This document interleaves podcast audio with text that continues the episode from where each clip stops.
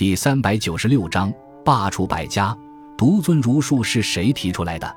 罢黜百家，独尊儒术是董仲舒所提出的主张。汉武帝元光元年（公元前一百三十四年），召集各地贤良求问治理天下的策略。董仲舒在进策中提出：“春秋大一统者，天地之常经，古今之通义也。”他认为当时执政者的理念无法统一。而百姓也莫之所从的原因是诗意道、仁义论、百家书方旨意不同，于是他倡导进行文化上的统一，尊崇孔子的学说，而罢黜其他各家的思想观点，也就是独尊儒术。董仲舒的这一建议为汉武帝所采纳，儒学自此取得中国官方正统学术的地位，并且连续两千余年，对中国古代的意识形态和社会生活都有着极大的影响。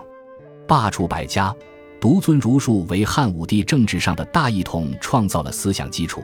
这一方面加强了君主专制制度，另一方面对统一的民族国家的形成和巩固也产生了巨大的积极作用。